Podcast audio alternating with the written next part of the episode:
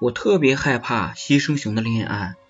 一个人没有必要因为喜欢某人，放弃更好的大学，放弃更好的工作，放弃更好的机会。喜欢不是一种感觉，是一种能力。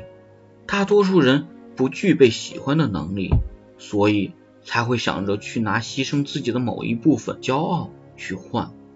你换回来的不是爱情，是某人对你的愧疚。我怕有一天你吵起架，会说：“你看，我为了火锅，我放弃了整个小吃街。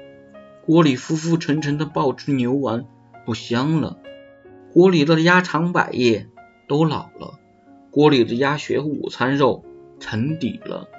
你委屈，火锅也委屈，它咕嘟咕嘟的那么用心的沸腾着，等你涮宽粉呢。可是你的眼神早就给了炒河粉。但凡心里有犹豫、有害怕、有担忧，就不要坐在火锅旁；但凡生了火，就别辜负锅。但凡你想离席，也请勇敢的告诉对面坐的人，抱歉啊，不能继续陪你吃火锅，我喜欢上麻辣烤串了。不要试图去压制你自己的真实想法，不要觉得日久生情你会爱上对方，不要把自己陷入纠结两难的抉择里。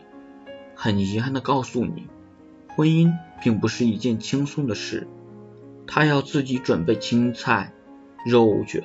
鱼丸、泡面、海带结等，你要一件一件涮起来，吃完还是要刷锅洗碗。当然，值得庆幸的是，对方准备了可乐、雪碧、柠檬茶。我们不会拒绝喜欢，我们拒绝的是消费好感；我们不会拒绝恋爱，我们拒绝的是不确定性；我们不会拒绝结婚，我们拒绝的是心有不甘。如果你决定跟一个人一直涮火锅，我们在乎的是营养均衡吗？不是，是对那些滚滚红尘里的小吃不再动心，是对找到新的火锅吃法而心动不已。